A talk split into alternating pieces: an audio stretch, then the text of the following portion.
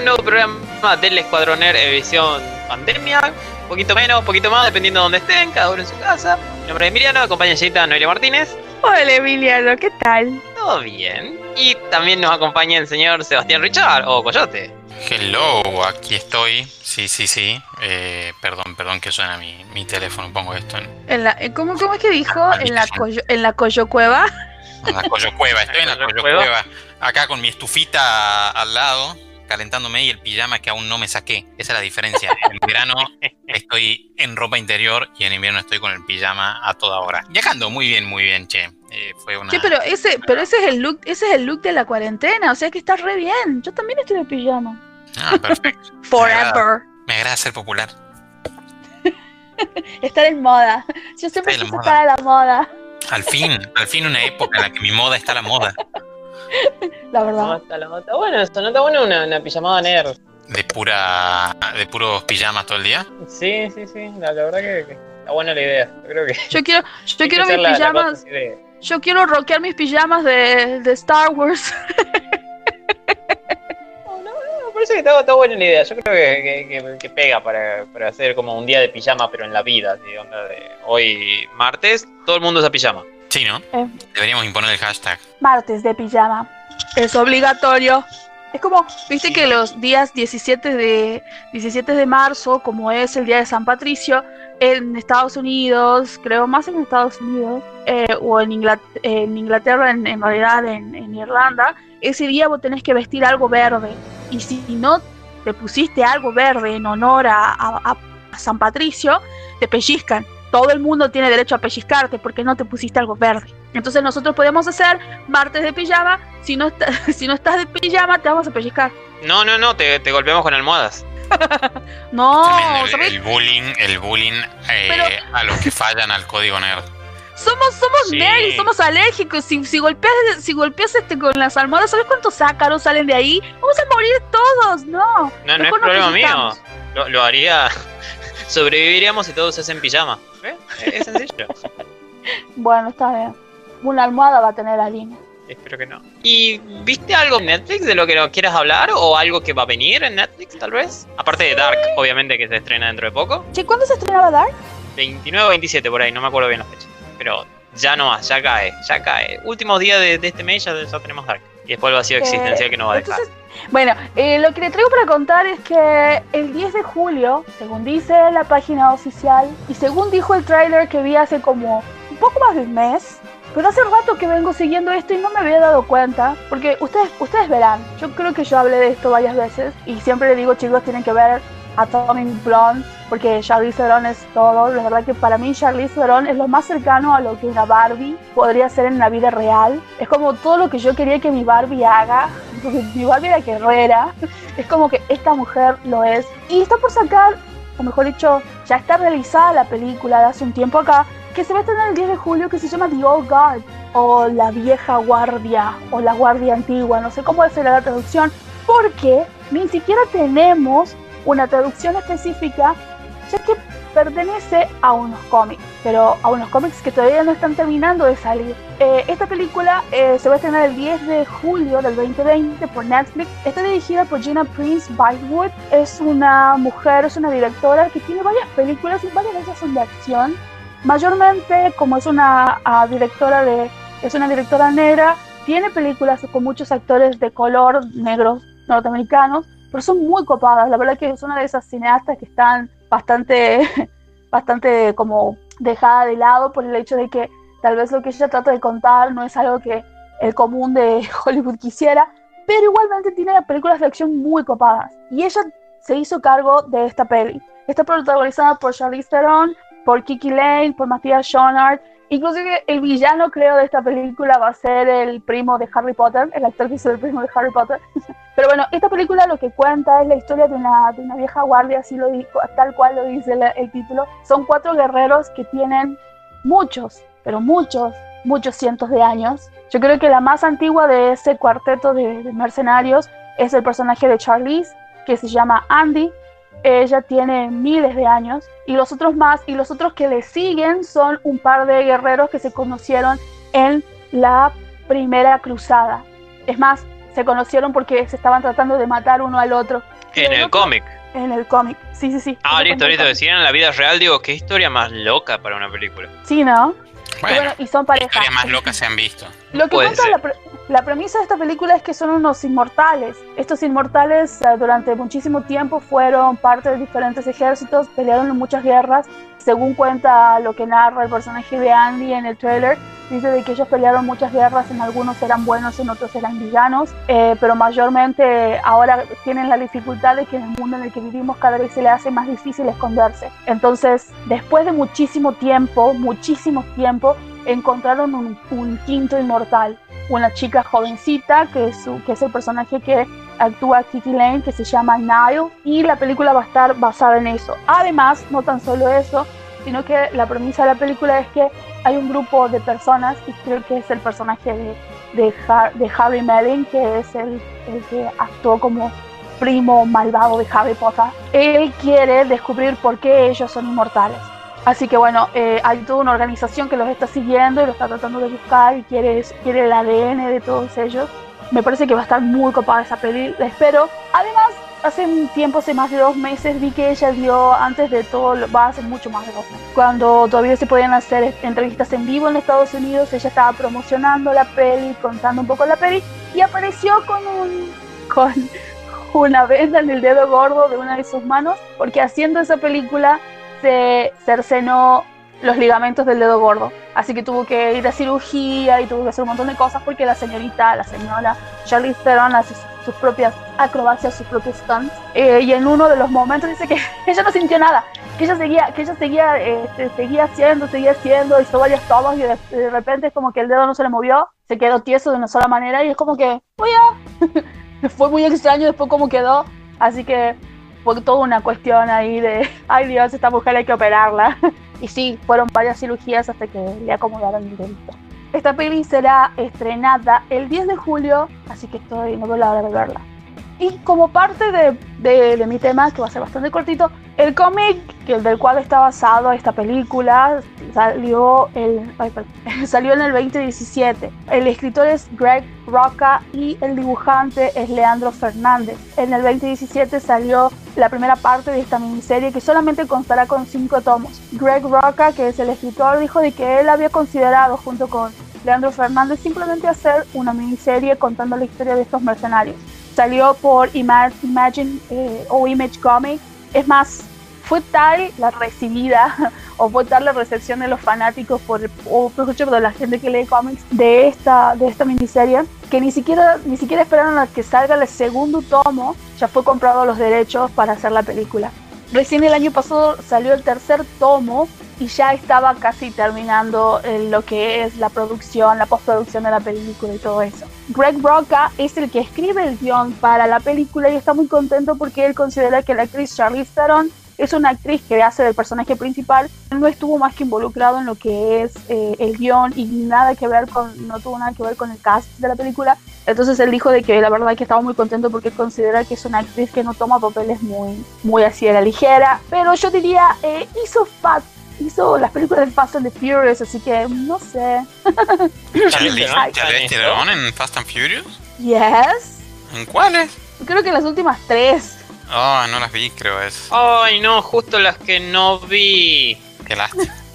es más, la próxima va a salir el año que viene, la nueva. Es la villana que secuestró al hijito de, de Toreto y que, ah, esa, y que manipuló y la que manipuló a los hermanos británicos de Statham y a, y al otro chico que hizo malo, que, hizo de malo y que lo mató a, al Chinnik. Eso es Bueno, ah. pero más allá de todo esto, este cómic está, es muy muy interesante, cuenta la historia de que estos diferentes guerreros, en el cómic cuenta de que estos guerreros tienen la, la, posibilidad de comunicarse entre ellos a través de los sueños, dice que pueden soñar con ellos y ver sus rostros por décadas hasta que finalmente lleguen a encontrar, es más, ellos se pueden comunicar a través de los sueños.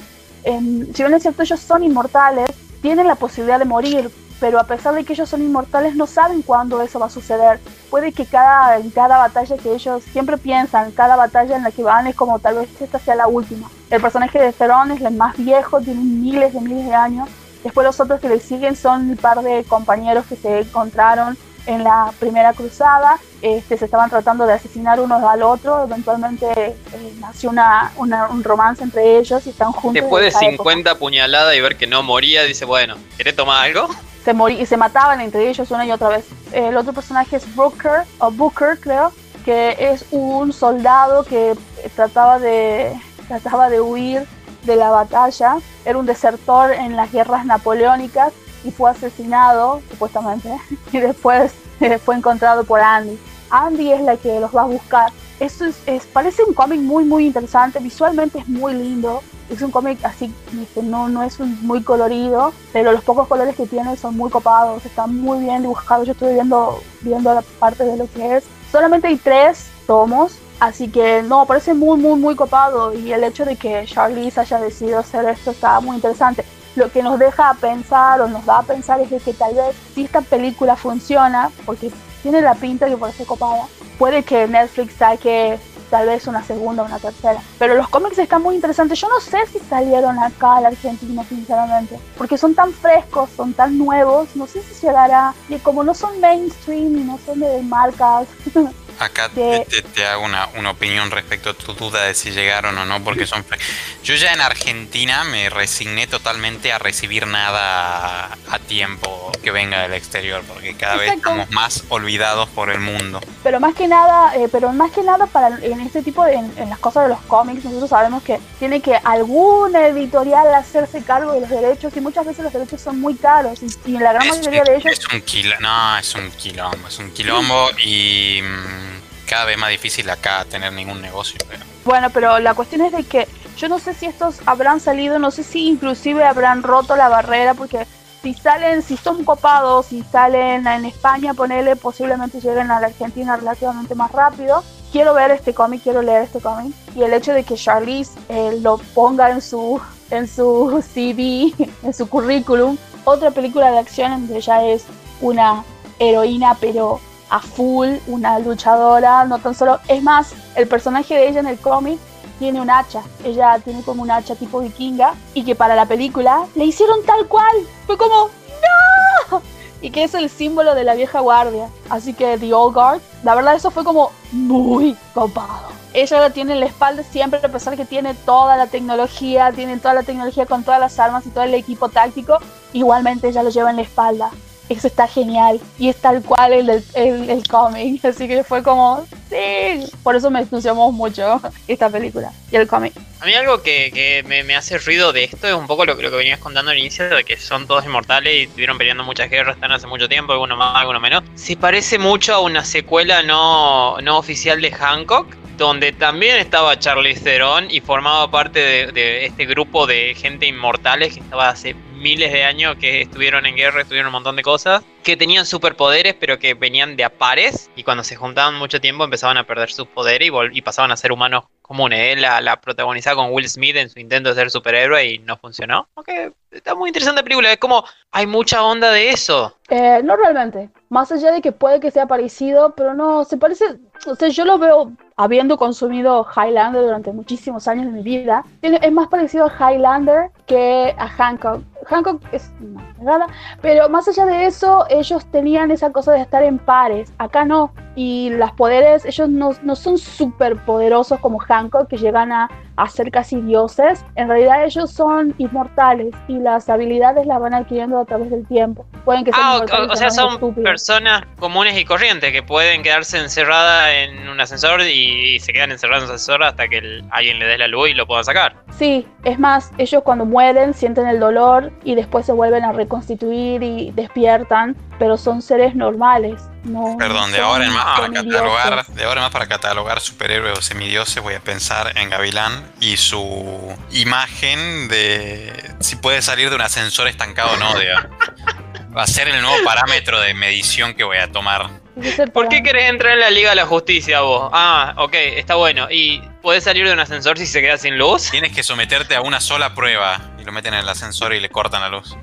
Le cortan la luz y le cortan el cable. Ok, bueno, no sé si tanto. Con la lota bien. No, bueno, pero ellos son eh, humanos comunes y corrientes, no son como Hancock, que, que, ellos te dicen que son como dioses cuando tienen mucho poder. Eh, no, ellos no, simplemente... Súper poderoso, por eso digo, ok, es, Hancock, pero una vez más, no, no perdón. En ningún, momento dijo, en ningún momento dije que eran súper poderosos. No, pero, el, el hacha como, claro, parecía, como lo relatabas, parecía... Sí, yo pensé, no, esto va a ser una sola cosa de, de, cosas medievales, de acción, de hacha, de alguien que levanta un tanque y lo tira y es como de... Ah, ok, ok. Y aparte, al, nacer en, los cómics, digo, no, sí, esto eh, tiene. Claro, claro, tiene toda la pinta. No, pero yo te pasé el trailer de la peli y todo. Sí, pero bueno, pensé que también tenía algo más aparte solamente los, los disparos y la acción. Es como de, oh, mira, hay algo que no vi. Eh, no, pero estaría interesante ver esa película si le describes. Pero no, no, no, no, no. no va por ese lado. Ellos Entonces es inmortalidad aburrida, sin eh, superpoderes, pero inmortalidad al fin. Eh, ellos le deben pasar bien con el coronavirus, imagino. Yo compro, ¿no? Lo de la inmortalidad sin poderes. Totalmente. Sí. Bueno, otra cosa que le quería contar es que, bueno, más allá de todas estas cuestiones, y después dándome cuenta que la señora Charlie Theron es una ganadora del Oscar y de premios BAFTA y muchísimas otras cosas. Eh, su película con la cual ganó eh, los Oscars es Monster, una película que salió en el 2003, en la cual ella hacía, en donde cambió totalmente su cuerpo, su cara, todo, donde hizo de una asesina serial de Arlene Warnos, que inclusive está, creo que sigue viva y está en la cárcel. Hizo un gran, un gran, gran, gran papel. La directora de esa película es Patty Jenkins, alguien que nosotros conocemos, y con ella ganó eh, el Oscar. Pero también ella es una actriz que hizo varias películas de acción. Una de ellas en el 2005 que es bastante olvidable, pero no por eso. ¿Hancock? Ella, eh, ella aparte, eh, no, en el 2005 no salió Hancock. Es Ian Flux basada en una serie de cómics, de una serie de cortos animados que solían pasarlo casi de manera exclusiva en, en MTV Ian Flux es un gran, alguna vez voy a hablar acerca de ese, de ese dibujo animado para adultos, que fue impresionante el momento que salió. La historia era muy copada, la película no, pero no porque no haya sido culpa de Charlize, al contrario, ella fue totalmente desperdiciada en esa película, pero fue como la, lo que la catapultó a ella y demostró que era capaz de hacer películas de, de acción. La película Hancock, que también tiene algo de acción, salió en el 2008. No, tampoco, no era muy, muy buena. Era bastante lamentable. Y así siguió haciendo películas en donde, donde requería más que una cuestión de actuación, una cuestión de fisicalidad. Hizo, para mí, o sea, las películas así como donde ella participa con más de acción.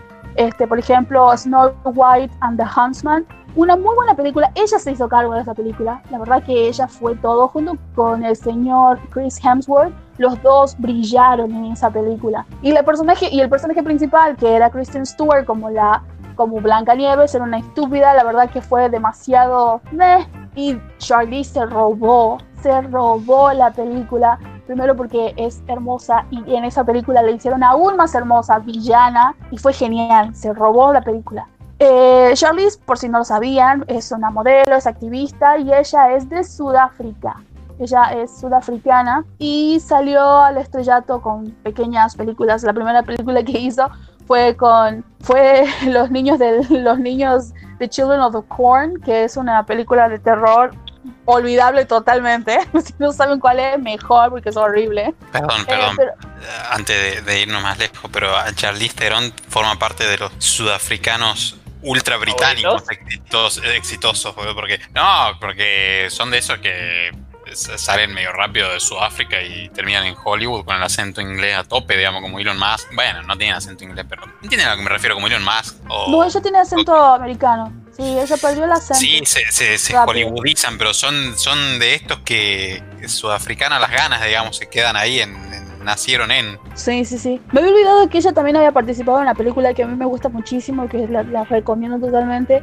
Es una remake de una película que hizo el señor Michael Caine en los años 60, que es The Italian Job, que trabaja con, trabaja con Mark, Mark Wahlberg en esa película. Ella es, una, es la hija de la actriz Donald Sutherland, que es uno de los más grandes abridores de caja fuerte, no hay nadie como él. Ella es una experta que trabaja para, es una contratista que trabaja para el Estado, abriendo cajas de seguridad de de, de, muchas personas que, de, por ejemplo, ella trabajaba para el Estado, para los gobiernos, abriendo cajas de seguridad de gente que fue arrestada y no quiere dar la contraseña, cosas así. En esta película de Italian Job es maravillosa, ella trabaja también en esto y es, muy, muy copada, me había olvidado de esto. Y esa película es de 2003. En el 2005 hizo eh, Ion Flux, totalmente desperdiciada, sinceramente.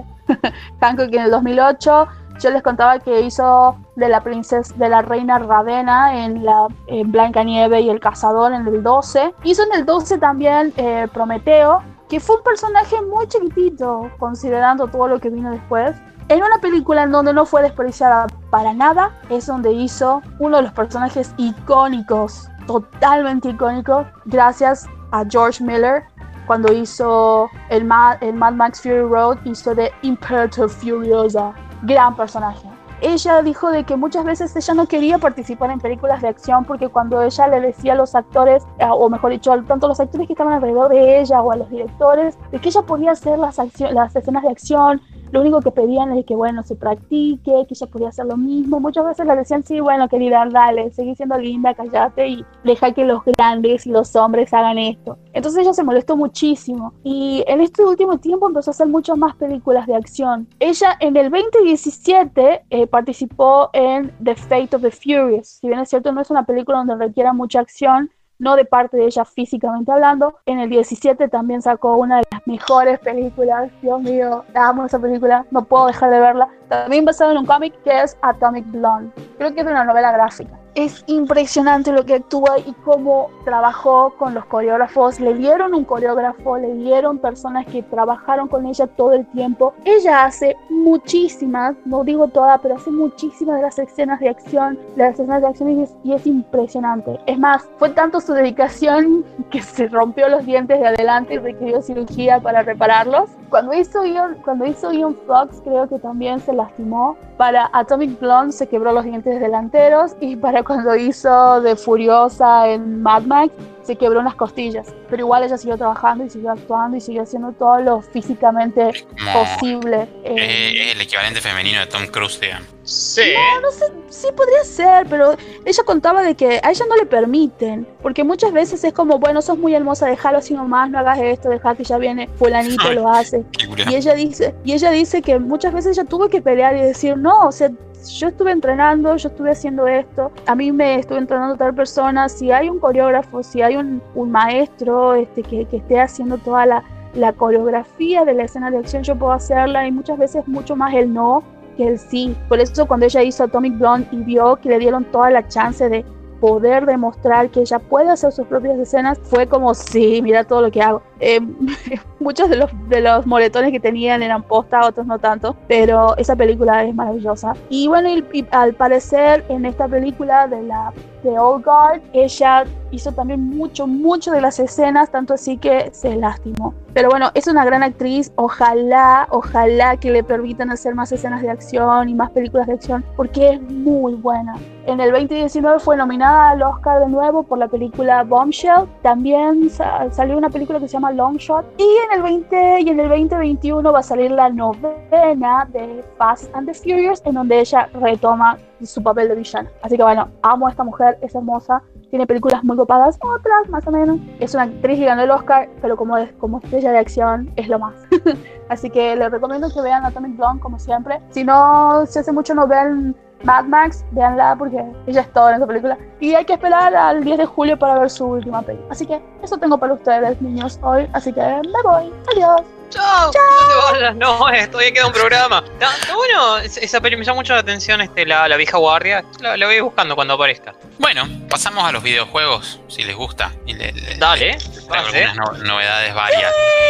Entrele nomás. Lento, lento. Em, tenemos más novedades de Cyberpunk 2077 y es que hay un nuevo tráiler dando vueltas que lo pueden encontrar en YouTube, al igual que en Face y otras plataformas, que salió exclusivamente para mostrar el poder de los gráficos de las placas Nvidia, para que tengan todos Nvidia, con el rendering de sus placas, eh, por supuesto con las de ray tracing en, todo su esplendor y los gráficos con los que va a correr el juego, al igual que implementaron la tecnología propietaria de, de Nvidia, que es la DLSS 2.0 ¿sí? que es una tecnología que implementaron no hace mucho, hace un par de meses, tanto en las placas RTX como en las de la tecnología previa, la generación previa como la 1080, que mejora sustancialmente no solo el, desempeño gráfico, sino también el rendimiento de las placas. Así que es eh, un nuevo tráiler que dura 2 minutos 14, ya está disponible como les digo en YouTube para que lo vean, se ve hermoso y el tema de la demora con el juego, con el lanzamiento, tiene que ver con este tipo de cuestiones. Bueno, supongo que habrá también alguna demora relacionada con el desarrollo mismo del juego, pero en, tema jugabilidad y demás, o historia, pero mm, tiene que ver también con que estuvieron adaptando de último momento este, este,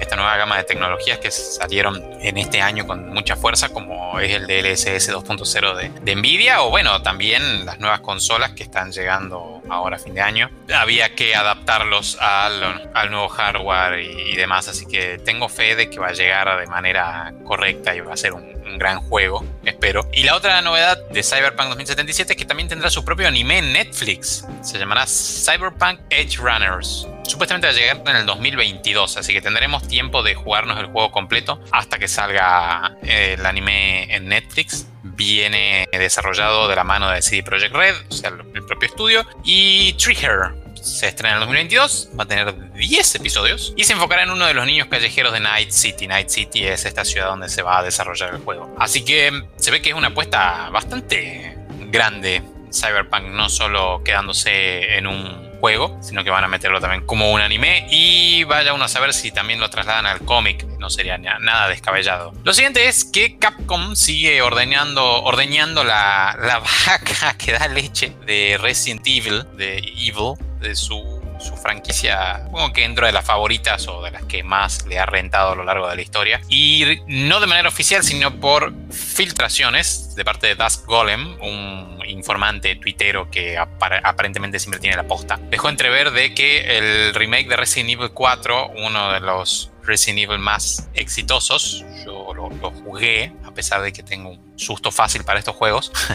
lo, jugué con amigos en la Play 2 en su momento. Excelente juego, la verdad que muy bueno. Y lo van a estar remasterizando. Dijeron de que eh, va a tener una historia mucho más larga que la original y cambios en la jugabilidad. Yo supongo que lo de la historia más larga tiene que ver también de la mano de que el último Resident Evil remasterizado recibió una crítica tremenda porque de repente la, historia y el, mapa jugable fue mucho más chico, fue apenas una fracción de lo que fue el juego original. ¿Fue el 3? Perdón, la, última remasterización. Sí, sí, el 3. Se comió unas críticas bastante grandes por todo esto, a pesar de que, o sea, hicieron Resident Evil 2 fue un éxito, la gente estuvo contenta. Sacaron el 3, fue un desastre por, esta cuestión, al margen de que se veía hermoso, todo lo que quieras, pero se comieron la super crítica de que de repente era una fracción de lo que era el juego original. Aparentemente Capcom tomó nota y el 4 sería incluso más largo según las filtraciones. Obviamente queda ver qué dice Capcom llegado el momento. Siguiendo con el rubro videojuegos, ya hay más referencias en los kits de desarrollo y en los códigos de fondo de Microsoft en la gama de Xbox, en la familia Xbox, sobre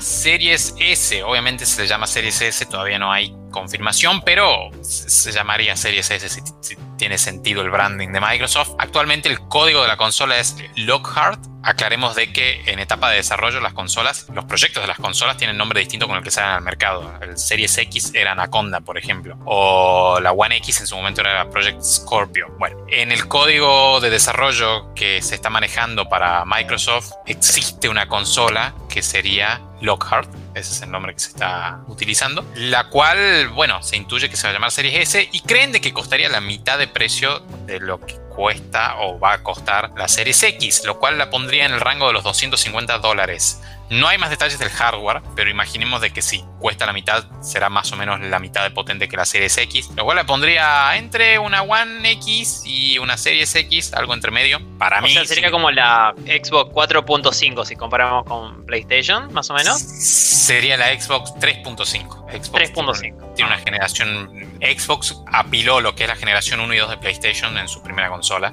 así tienen, tienen una, una serie menos, digamos. Entonces sería una 3.5, lo cual sería una opción muy aprovechable, sobre todo para el tercer mundo, porque la mayoría de nosotros creo que tenemos televisores de apenas 1080p, la resolución, o sea, Full HD, y ya la Xbox One X ya corre en 4K 60 FPS estables, así que yo creo que para el, público promedio o, más, el segmento tercer mundo en el que me incluyo, una serie S va a estar más que sobrada y es mucho más atractivo el coste. ¿no? O sea, 250, si está entre los 250 300 dólares, es, son entre 20, alrededor de los 20 mil pesos, 25 mil pesos, según el dólar que te tome. Obviamente no va a costar eso llegado acá a la Argentina, no olvídense, pero debería ser bastante más barato que su hermana mayor. Así que bueno, es una realidad no oficial, pero existe, está en el roadmap y tiene sentido dado de que Sony está presentando su consola all digital para abaratar costos. Microsoft apostaría más fuerte y traería una serie X Lite o Series S si es que decide llamarla así. Y siguiendo con Microsoft, están regalando jueguitos en su tienda de Windows 10. Son juegos para PC y se trata de cinco juegos. El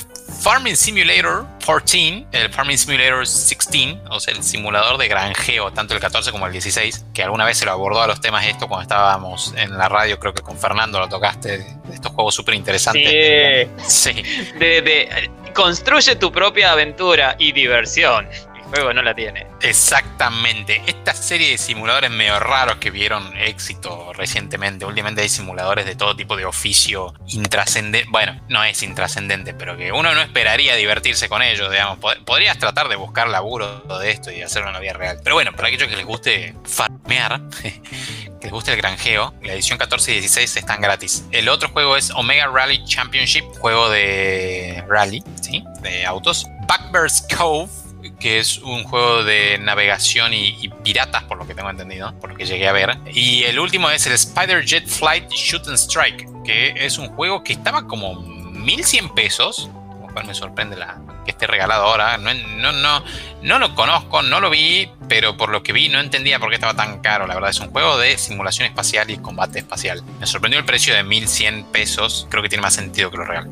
Y el Blackbird's Cove, que originalmente estaba a 214 pesos. Sí, es sobre navegación marítima, ¿sí?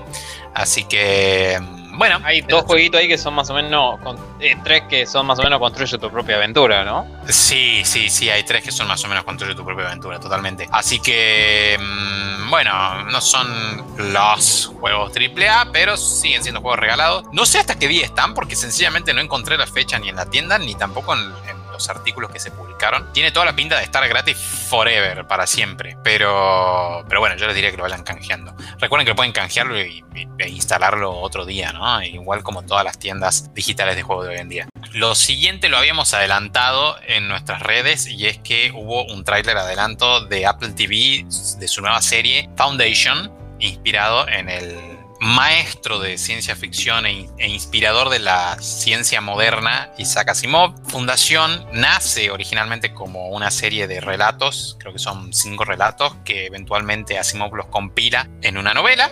No es muy larga, por cierto, y lo completa con otras dos entregas que hacen la trilogía original de Fundación. Esto arranca en el año 51.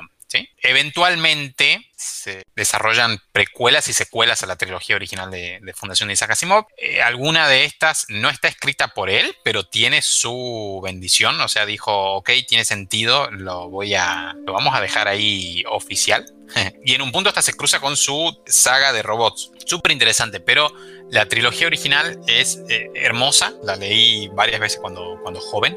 La serie estaría saliendo el año que viene. El año que viene se vienen muchas series y obras de ciencia ficción, por cierto. Y eh, entre los datos interesantes de la, de la, producción está de que una de las productoras involucradas en el proyecto es Robin Asimov, que es una de las hijas de Isaac, la más grande si no me equivoco. Robin Asimov cuenta también con David S. Goyer, David Ellinson, Dana Goldberg y Mercy Rose. El nombre de la productora es Skydance y el distribuidor va a ser Apple, por supuesto. Y está protagonizado por, entre otros, Lee Pace, Jared Harris, que va a ser el gran Harry Seldon, y como les adelantamos va a salir en el 2021. Ya el tráiler generó cierta controversia, para mí personalmente, porque me hicieron una referencia rara de que Asimov hubiese amado a Apple y, Apple eh, eh, representa todo lo que Asimov hubiese querido. Yo creo que ese era el productor este diciendo, eh, por favor, contrátenme para algo por si esto llega a fallar. Sí, ah, fue, Fue, David Goyer, me parece el que dijo eso, sí. Está en el tráiler. Los primeros 20 segundos es, es una franela a,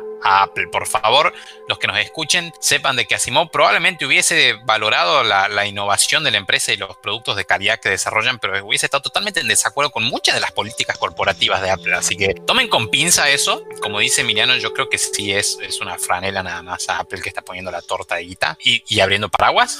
Pero ah. además es difícil, es difícil saber qué le va a gustar a alguien si esa persona no está. Y me parece que poner palabras en la boca de una persona que no está es, es una falta de respeto más allá de todo lo que vos quieras. Sí, yo creo que Asimov hubiese estado muy de acuerdo con vos y hubiese dicho Apple no. Exactamente, sí. Apple, pero, Apple caca, caca. Sí, pero es más o menos lo que hacían los descendientes de Tolkien, diciendo esto sí, esto no, más allá que bueno, Tolkien en un momento dijo odio Disney, no van a tocar nunca mis películas. Exacto. más allá de, eso, que, que, pateó a futuro. Este, no sí, bueno, sí, la, la, gente que tiene los derechos es como de ¿Cómo podemos vender esto y vivir de esto? Sí, queda interpretación, queda interpretación, pero, o sea, no, yo, yo tampoco diría que le gustaría o no exactamente a Simón, pero no sé, como les digo, desde adolescente que, que vengo leyendo mucho de él y, y vi sus entrevistas y demás, y por la visión que tenía a futuro del aspecto social humano, mm, yo creo que no hubiese estado de acuerdo con muchas políticas de corporación de Apple y su trato a los empleados y, el marketing. Pero sin duda hubiese apreciado la innovación de, la empresa y los productos de calidad y, el aporte tecnológico. Eso está fuera de, duda. Y bueno, igual e, esto tampoco, a ver, molesta que ni siquiera lo dijo Robin a esto en el tráiler, su hija, ¿no? o sea, como para decir, bueno, lo dijo la hija, qué sé yo, lo conocía. No, no, no. Siguiendo con esto, el trailer se ve muy interesante. Hubo también alguna controversia porque aparentemente cambiaron el sexo de algún protagonista. Algo que se viene dando bastante recientemente, pero yo no me alarmaría, la verdad, porque eh, una particularidad de Fundación es que no hace mucho hincapié realmente en, el desarrollo de personajes cuando lo lees a los libros. Más allá de Harry Seldon por ahí de que mantiene su legado a lo largo de, toda la trilogía o de toda la saga, después los personajes no, no, eh, no, era un, un, super punto en libros de Asimov el tema del desarrollo de los personajes. No, igual Fundación es un libro un poco rarito porque en un resumen corto, bueno, hay un imperio galáctico que está cayendo en decadencia y Harry Seldon a través de la psicohistoria, que es como una especie de matemática, psicología y no sé sí, qué. Una super ciencia rara, sí sí logra predecir que, bueno, eh, el imperio va a caer y hasta que haya un próximo imperio va a haber como un millón de años de barbarie y caos. Ah, no, claro, claro, era, era un millón, pero, un millón, lo iba a reducir a mil. Lo iba a reducir a mil, entonces arma una fundación en un planeta, o sea, eh, como una expedición a un planeta que va la gente ahí y en mil años ellos, sí, recrearían un nuevo imperio. Y lo que vos ves viendo en el libro de Fundación es que hay un montón de personajes que aparecen en un capítulo y chau, porque abarca, no sé si son 100 años, 50 años de la primera fundación y... Exactamente. Sí, va, abarcando, en el tiempo, claro. Sí, va abarcando periodos largos. Los libros no son tan largos, no es que de repente tenés una torta de 800 páginas. De hecho, el primero son menos de 300 páginas. Entonces, la verdad que los personajes quedan bastante relegados. No sé si sea para tanto por esta cuestión de que te toquen o no los personajes originales es difícil, es un proyecto difícil, Fundación, porque en algún punto tenés que hacerlo entretenido. Si intentaras adaptarlo tal cual lo pone Asimov, yo creo que tenés que hacer un documental y no una serie. Así que, bueno, es, todo un desafío. Llevan más de 50 años tratando de, hacer algo bueno de Asimov. Que se la den a Alejandro Jodorowsky. Claro, que se den a Alejandro Jodorowsky a ver qué locura saca de ahí estando fumado, ¿no? Pero bueno, la verdad que es ambicioso, es difícil, quiero ponerle mucha onda y no dejarme no, no va, de, vuelta, los que hayan leído esto no se vuelvan súper dogmáticos y defensores de la escritura de Asimov, porque es totalmente imposible hacer un producto entretenido en el séptimo arte o, en la pantalla de la televisión, eh, siendo 100% fiel a, lo, a cómo lo escribe Asimov, sobre todo en Fundación, por estos aspectos que, les decimos. Va a tener que tener un poco de pochocleo en el medio y desarrollar más los personajes.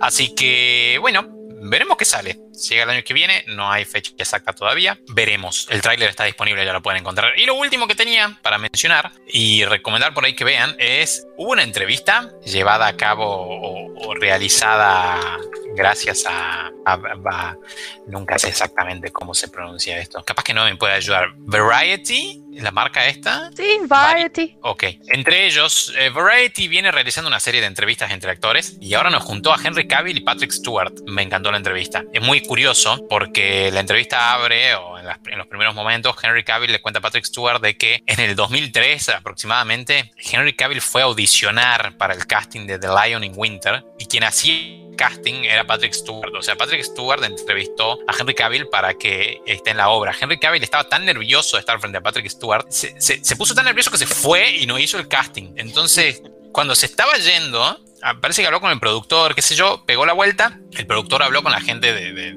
que estaba haciendo el casting, entre ellos Patrick Stewart. Les pidió por favor de que lo escuchen, que se había puesto nervioso. Volvió, hizo el casting. No quedó, no quedó Henry, pero dice de que le dejó un, Patrick le dijo a Henry, estoy muy contento de que hayas vuelto y hayas decidido hacer de todas formas la, el cast. Y bueno, dice, dice Henry que le, quedó eso, más otras palabras, después pueden verlo en la entrevista, le quedó grabado fuerte ese, ese momento, esa, esa experiencia que tuvo con Patrick. Bueno, la charla muy interesante, se hacen preguntas entre ellos referido a varios de sus roles protagónicos, obviamente del lado de Patrick, principalmente Picard en, la serie en las series de Star Trek, tanto en la nueva generación como, como en su reciente producción en Picard, la serie. Luego Patrick contraataca y le hace preguntas referido a, a Geralt en The Witcher recientemente y Superman. Incluso le pregunta por el Snyder Cut. intentó oh, sacar info. Sí, intentó sacar info por el Snyder Cut. Según Henry Cavill no sabe nada. No sabe cuándo sale, no sabe nada. No sé si realmente no sabe nada o no puede decir nada. Pero dice que lo está esperando él también al Snyder Cut, que, que bueno, quiere ver qué sale de ahí. Porque también del lado de ellos, cuando estuvieron, cuando fue el lío este del de pasar a, Snyder de director, al nuevo director, ellos también medio que, quedaron ahí medio tecleando por el cambio de producción en el medio, que se cambiaron algunos estilos, etcétera, etcétera. Así que es una entrevista interesante para aquellos también de que estaban esperando alguna novedad de, lo que fue su rol como Superman, que, que depara y que, qué va a pasar con Snyder Cut. Dijo de que él quiere seguir siendo Superman. Continúa la, la cuestión esta. Dijo de que referido a The Witcher estaba pausada la producción, pero van a resumir pronto. Sabemos de que se pausó por todo lo del COVID. Así que tiró algunos adelantos interesantes ahí referidos a The Witcher, al Snyder Cut para Liga de la Justicia. De Patrick no hubo muchas novedades. Sabemos de que se viene una segunda temporada de Picard, pero todavía no está en producción por todas estas cuestiones. Aparte que Patrick es grande, es muy grande. No vamos a exponerlo al, al COVID, no gracias. Así que muy bueno. Está en YouTube, se lo recomiendo, dura un poco más de una hora. Muy interesante, muy entretenida entre los dos. Y esas son las novedades que les tengo. Muchas gracias. Está, muy bueno esa movida que están haciendo ahora los actores, directores y demás sobre lo. A, través de, internet, a través de YouTube, de hacer charla, de hablar con gente, de moverse más. Por ejemplo, hay un, ahí estuvo eh, un anillo para unirlos a todos, algo así se llamó la del Señor de los Anillos, que hicieron gran parte del elenco, este hizo una, charla a través de Zoom, Skype de algo, la transmitieron, son muy buenas, esas eran para recaudar eh, fondos también y, y donar. Y después la de Community es la, otra que yo vi que recrearon un, episodio de la serie, o, o, leyeron en realidad un episodio de la serie actuándolo y son muy geniales. Perdón, el, episodio, de, Disculpen chicos, pero el episodio de Community se resume a esperma. Esperma, sí, sí, con eso lo van a sacar a aquellos que siguen Community. No, y aparte también por otro lado, Ken Jeong, quien hace el señor Chang, y el actor de Jeffrey, que nunca me acuerdo el nombre. ¿Cómo es? A ver, salvame. Joe McHale. Joe McHale. Están haciendo también su serie de podcast entre los dos, que lo llamaron The Darkest Timeline, eh, o la línea de tiempo más oscura, también haciendo referencia a estos capítulos de Community, donde Aved y nos, nos, introduce a esta línea de tiempo donde sale todo mal. También están haciendo ellos dos podcasts entre ellos dos, a veces con invitados, tocan diversos temas y bueno, obviamente hacen referencia constante a, a Community. Así que sí, se está dando bastante. Variety tiene una serie de entrevistas entre varios actores. Sí, hay una de estas que se puede dar o no de reunión de personas que solieron trabajar en un evento en común por 10 años o más. Es Friends, que iban a grabar un especial en mayo,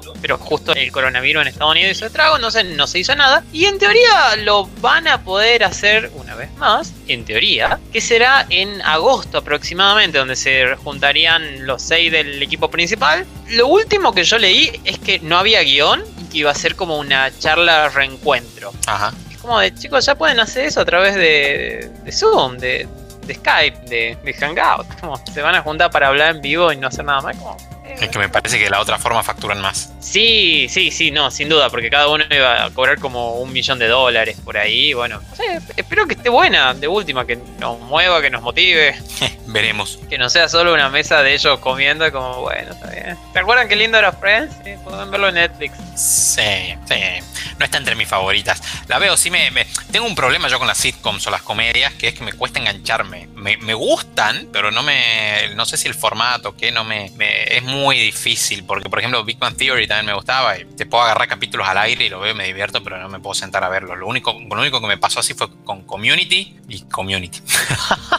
pero si no, te agarro capítulos al aire, ¿viste? Sí, me encanta, pero no me puedo sentar. Tenés que ver Brooklyn Nine-Nine. Sí, lo tengo pendiente. Acá nuestro amigo y productor y creador del Escuadrón Nerd me insiste todos los días de ver Brooklyn Nine-Nine. Eh, Nine-Nine. Aparte que tiene actores que me encantan. Me encanta Terry Crews, por ejemplo. Así que lo voy a ver eventualmente. Pero eh, le tengo esta, esta precaución yo a las comedias o a, las sitcoms. No son mi formato de, de vicio. Qué bueno que hayas dicho que te gusta Terry Crews, porque si no ibas a ser expulsado no sabes cómo. no, lo ser el primer ex miembro del escuadrón. No, lo adoro, lo adoro. Terry Crew me encanta, me encanta, me encanta. El, el, negro es un genio, es un genio, es un genio. Sí, sí, me encanta. Perdón, me, me confundí. Eh, eh, cada em, actor de Friends no cobra un millón de dólares por esto, va a cobrar dos millones y medio de dólares. Ay, qué detalle.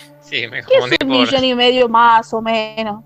Claro, ¿qué es lo que le pagan a su chofer al año? Claro, te imaginas. Hay otras cosas, pues la semana pasada estuvimos hablando de que DC iba a hacer un evento ya que se había suspendido la Comic Con física, Comic Con pasaba a ser virtual, DC dijo, bueno, nosotros vamos a hacer nuestro propio evento, van a lanzar la DC Fandom, donde va a salir la noticia, entre otras películas, de eh, Black Adam, esta donde está The Rock. Y siguiendo con esa onda, hay una... Detalle, detalle, detalle, me enteré los sí, otros sí, días sí, viendo, qué fue de la vida de los actores de Communities y, Beth Nicole Brown, quien hacía de Shirley, creo que está casada con el actor de. o en pareja con el actor de. con Zachary Levy, el actor que hizo de Shazam. Sí. aparentemente una pareja súper secreta de Hollywood. Sí, sí, muy gracioso, pero bueno, parece que se llevan. Dice ahí que los dos son muy católicos y, y como que están muy en sintonía. Así que está bueno. Me sorprendió y no tanto, pero la mayoría de los actores de, de Community, si no todos, son bastante reservados con su vida privada, ¿no? No, no, hay, no dejan entrever detalles. Sí, es algo Chevy Chase y un poquito de su odio, pero no, no después son todos bastante Chevy privados. pero, es encima una, una leyenda, descubrir. Chevy Chase es legendario por ser un sorete. Claro, pero encima me entero que facturó tortazos de guitas a lo largo de su carrera, digamos, en los 80 y 90 explotó. El chabón está en otro, en otro grado, pero después lo demás, McHale, eh, Ken Jeong, me enteré que es médico. Sí, eh, es médico, sí. Eh, un Sí, eh, ay, ¿cómo se llama? El que hace de Lando. Ah, eh, Donald Glover. Donald Glover también. Ah, de Lando. Sí, lo, te mando. No, no, Donald Glover, Donald Glover es lo más, de lo más, de lo más. Sí, sí, pero es reservado. La, la, que hace de Brita también. No me, no me estoy acordando el nombre ahora. Gillian Jacobs. Gillian Jacobs, la que hace de, de Brita, también bastante reservada, ¿viste? Todo, todo reservado y no me, me, me agradó también ese background. ¿Ustedes escucharon a Childish Gambino? ¿A quién? No, todavía no. Es la carrera musical de Donald Glover, se llama Child. Lo que acabo de decir. Ah, sí. Childish Gambino. Sí, sí. No, es lo más, boludo. Es tremendo, es, es, impresionante. Ya, te voy a, ya les voy a pasar eh, un video que es tremendo. Es más, eh, surgió en este último tiempo en el movimiento de, de, Black, de Black Lives Matters el video de esa canción de, de, de Childish Gambino es muy, muy, muy copado, la verdad que... Y algunas canciones son muy, muy interesantes, el tipo se la rebanca, o sea, no puedo creer. Y me encanta porque eh, básicamente hizo una persona aparte de, de, de su yo actoral, así que no, muy, muy interesante, muy copado. Y sí, tienen esos, esos, esos son así de, de, geniales. ¿Con quién dice que está casado este Zachary Levy? Con la actriz... Yvette Nicole Brown la actriz de Shirley. Oh, mira. Sí. Mira vos, yo pensé que estaba casado con otra actriz, no con esa. Eh, no sé si casado, en pareja, justamente sí. dicen que Justamente lo, lo, que se sospecha por todo lo que hay en las redes sociales de ambos es como un, tal vez un secreto a voces, o más que un secreto, es como una gran. Eh, es como la conspiración. Claro. Pues, no, no, no, es como una conspiración de todo el mundo cree que está pasando esto y, y todo el mundo habla de esto. Como, puede ser que, sí, puede, puede que esté un poco errado. Ah, sí, porque yo estaba, yo, pensé que Zachary Levy se había casado con otra actriz muy copada, que él la llevó muchas veces a Nerd HQ, que, que es una canadiense que hacía un programa muy, muy interesante de policías. Y no sabía que ya estaban separados, y se casaron y todo, fue súper lindo. No, no me acuerdo cómo se llama la actriz, pero no sabía que era, tenía otra. Coyote lo que me acabas de contar. medio hollywoodense. Qué lindo. Y le hemos cortado el tema a, Emiliano, perdón. Sí. Junto con todo esto de eventos online que va a ser, bueno, Comic Con, demás, hay uno que se iba a hacer, hay un evento que se hace todos los años en Alemania, que es la Tokyo, que, eh, perdón, eh, no es la Tokyo Game Show, la Tokyo Game Show se hace en Tokio. La Gamescom es la que se hace en Alemania, ah. va a ser este, oficialmente de manera online, porque en un momento como Alemania estaba superando el coronavirus de una manera muy exitosa, dijeron, no, si le vamos a hacer el evento, puertas abiertas, puede venir la gente y demás. El mes pasado, eh, no, a principios de este mes dijeron la noticia, no, chicos, mejor lo vamos a hacer online. Y otro evento que se suma a esto es la Tokyo Game Show, de la que le estaba hablando, que va a ser totalmente online del 23 al 27 de septiembre, salió la fecha esta semana. Y puede estar buena, puede estar muy muy buena. Mm, obviamente ya no va a haber regalito para la gente que vaya, que no somos nosotros, pero hay, no, se disfruta de la misma manera, pero bueno, va, vamos a poder ver la charla, vamos a poder verlo. Vamos a ir o no, vamos a hacer todo un sí, tour, a Alemania, a San Diego. Sí, vamos a traer recuerdos así, vamos a traer para todos. Controles de Play, a sacar el IBI. Vamos a traer cinco consolas de la generación nueva para sortear. Sí. Sí, nos compran la vaquita para que podamos viajar. Claro. primero, tenemos, que hacer el sorteo en adelantado para juntar los miles de dólares. y después la vaquita. Después la vaquita. Y bueno, además va a tener este, exhibiciones, torneos y paneles. Aparentemente, obviamente los torneos van a ser todos online. Pues puede estar bastante interesante. Es como la nueva forma de hacer eventos. Y me parece que a partir de cuando se pueda superar en algún momento el coronavirus y no venga otra cosa parecida, tal vez esta modalidad de evento online continúe. obviamente el físico va a ser más importante porque es el que recauda un montón. Pero yo creo que van a ver lo bueno del online y le van a sumar unos días de online o tal vez hacer dos eventos al año para, che, podemos recaudar dos veces haciendo un evento y medio. Sí, aparte de que te suma a ver, es un poco más fácil y es más factible que suceda con el formato ese. Sí. O hacer eliminatorias online y después la, las finales ahí. En... Claro, sí, sí la, verdad que puede estar, puede ser una, movida bastante interesante. Hablando de.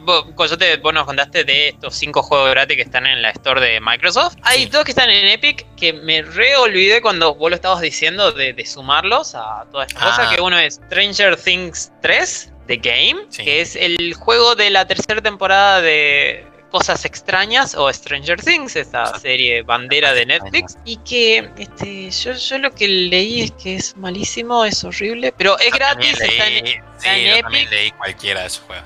Sí, es, eh, no, no sé muy bien si es de rol o qué, sé que hay un montón de personajes, parece un juego hecho en 90, obviamente es reminiscencia a, la nostalgia. Hay un montón de pixelar, hay un montón de esas cosas como de, eh, no sé. Pues, Pero chicos, vayan bajo su propia precaución. A lo, que dijimos el programa anterior, es gratis, no se pueden ofender si el juego es feo. Sí, eh, sale 2 dólares en la vida, ahora es gratis, es como mejor todavía, ¿no? no hay que pagar, no sé, 150 pesos más o menos. Exacto. Y el otro juego se llama Air, A-E-R, que es un, yo lo voy a decir como simulador tal vez. No, no es un simulador, es un juego mundo abierto de aventura donde. Vi las capturas de pantalla porque lo canjeé antes de que nos pongamos a grabar el programa, de hecho. Se veía, se veía raro, la verdad. De raro, sí, es una. Creo que es una chica, no convencido, ¿verdad? Que puede transformarse en un ave y va recorriendo un reino, unas ruinas perdidas, unos lugares, va descubriendo cosas de historia, va avanzando. Es como un juego un poquito introspectivo si les gusta esta clase de cosas, recomiendo la aventura. Igual, insisto, es gratis, se puede bajar, probarlo y luego decir por qué me bajé esto. Y bueno, pero ya queda gratis para toda la vida. Y lo, iba a decir en el momento ese, pero digo, no, mejor esperemos un poquito. Este, cuando Coyote estaba hablando de Henry Cavill y de la charla entre Henry Cavill y Patrick Stewart, me acordé un poquito de, esto que yo le tiro un, poquito de odio a Henry Cavill, no, no a él, me, encanta él, a su manera de actuar, es algo que tal vez le va a quitar el trabajo a Henry, a, y a él y a los demás Henry en el mundo, es que en Japón hay un estudio de robótica que está a cargo de dos científicos japoneses llamados Hiroshi Ishiguro y Koei Ogawa, lo pronuncio porque se eran fácil de pronunciar, que desarrollaron un robot llamado Erika, que es el primer robot con este, inteligencia artificial que va a ser protagonista en una película de ciencia ficción que tiene un presupuesto de 70 millones de dólares, la película. Creo que todos sabemos cómo termina 2020, ¿no? Skynet surge en, en Japón. Sí, en Japón. Pero surge y así termina 2020, señores. Espero que hayan disfrutado de la historia humana. Señores, existe Skynet, por cierto. Sí, se llama Google. Pero, claro, no, sí, sí existe. Skynet es el, es el sistema que tiene China de, de reconocimiento de la biométrica facial. Se llama Skynet. Ah, mira, no sabía. También hay una empresa de seguridad por que no te Sí, y hay otra que se llama FBI, mira la originalidad. Y hay. sí, sí existe. Lo importante es que no se, no se vuelva contra nosotros, por favor, querida Skynet. Seguro nos estás escuchando ahora, te queremos. Sí, esta película de ciencia ficción empezó a filmarse ciertas partes en 2019, también en parte de la investigación. Va a terminar de, de filmarse cuando ya pase todo esto, a final 2020, pero principalmente en el 2021. La película se llama B, la B larga, nada más. Y está basado en la historia de un supervisor de efectos especiales llamado Eric Pham, que estuvo en Planeta Rojo, Tarek Sodi y Sam Kose. Y la idea es que se centra en un científico que descubre los peligros de asociar un, eh, ciencia ficción, eh, no, perdón, no ciencia ficción, este, un robot, una mujer diseñada artificialmente con ADN humano. Sí, es eh, meter esas dos cosas, inteligencia artificial más ADN humano, lo que va a tratar la película, y el, papel protagónico o el, quién va a ser este, este ser eh, robótico va a ser este Erika, la, la primera robot actriz de la historia. Eh, humanoide, 100% humanoide. Yo creo que esto puede terminar muy mal, muy, muy mal. Igual quiero verla. Sí.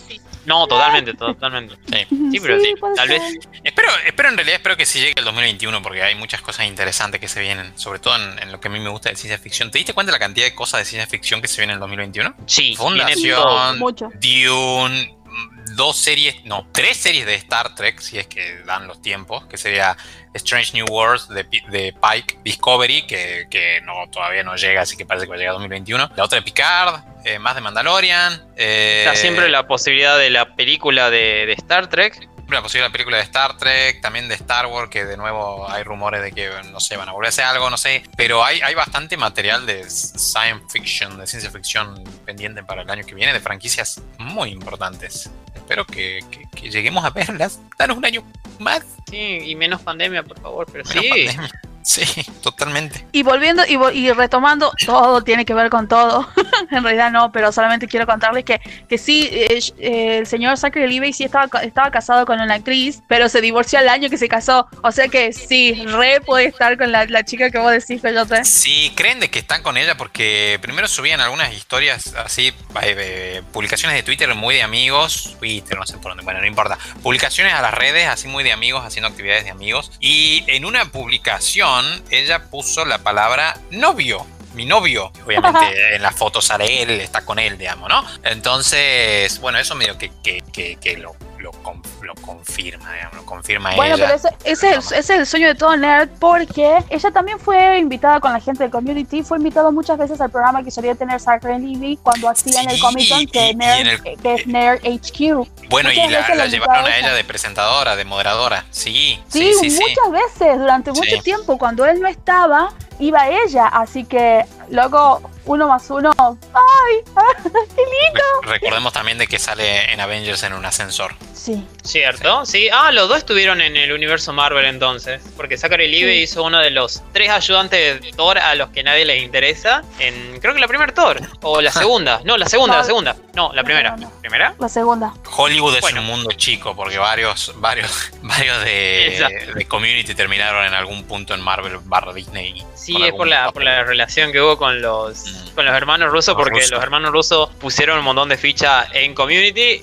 Eh, dirigieron un montón de episodios y creo que en un momento eh, Josh, no, no, es Josh Whedon, el Kevin Feige de, de Marvel vio un episodio de, de Paintball y dijo, che, Ah. le demos a estos tipos una para hacer una peli. Y salió Capitán América y el Soldado del Invierno. No, bueno, pero además este es como también una broma, porque al- a, a los personajes ser tan nerd y todo eso es como que es una, una inside joke con community, Sí. con los actores y, y con todo, así que, pero todos ellos Pero- aparecieron en algún momento. El, el más ñoño, a ver, ¿sale en alguna de Marvel? No me acuerdo.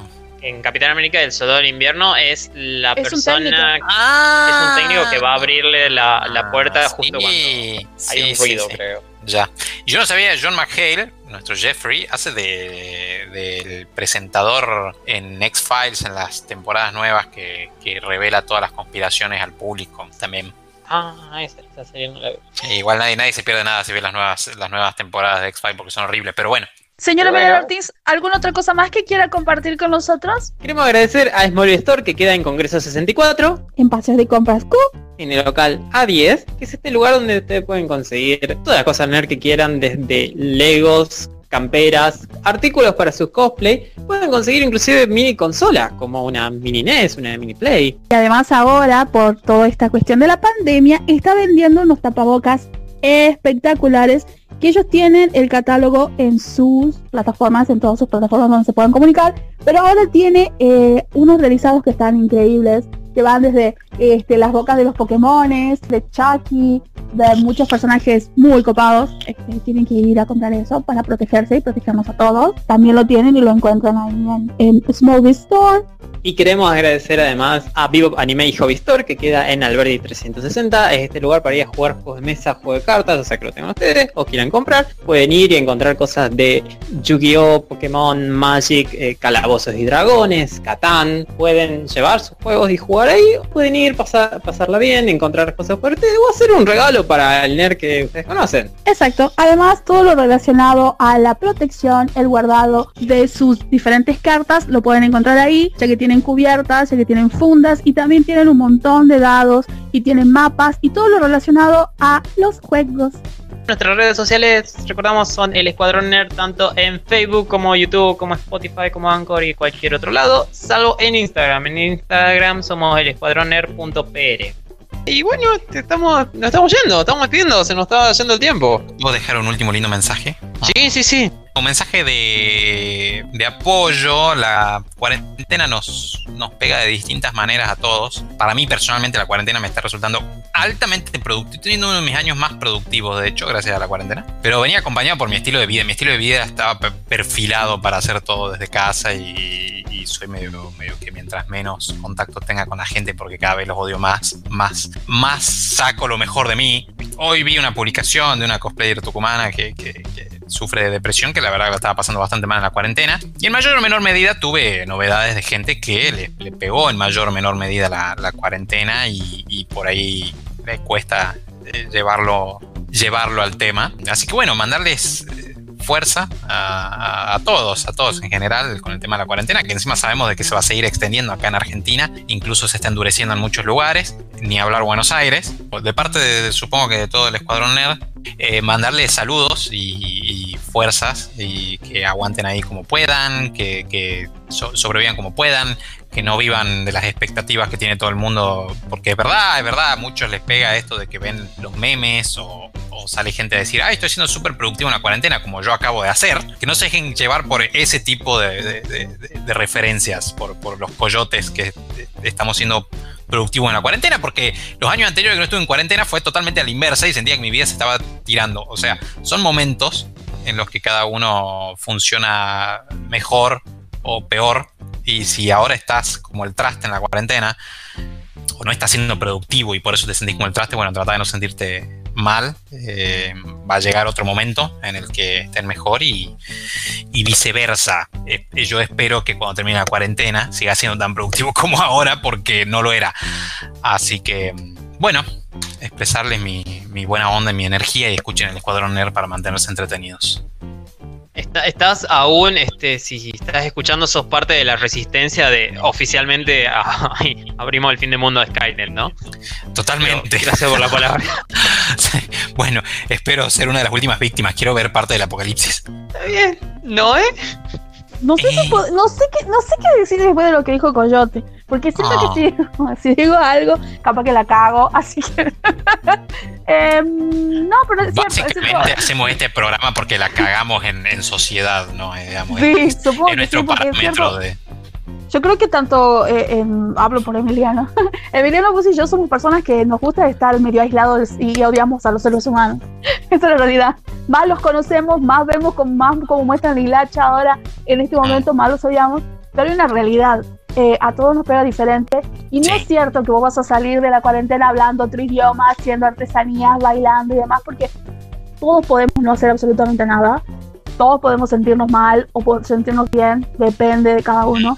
Así que sí, obviamente, cada uno nos va a pegar diferente y no por eso, yo creo que otra cosa, muchas personas sienten culpa porque no están haciendo nada. Y no, boludo, o sea, cada uno tiene sus preocupaciones y sus realidades y Obviamente el hecho de estar encerrado para muchas personas que fueron activas socialmente les causa cierta depresión, así que es una cagada eso y obviamente fuerza que la idea es de que no te vas a enfermar de COVID y que no vas a enfermar a otras personas queridas por COVID y eso mínimamente tiene que dar un poquito de ánimo. Sí, eso tiene que ser suficiente. Pero bueno, eso es lo que quería decir, Emiliano, así que nos vemos. ¿Alguna palabra de nuestro productor para finalizar? Nos vemos, que la fuerza te acompañe. Chao. Adiós.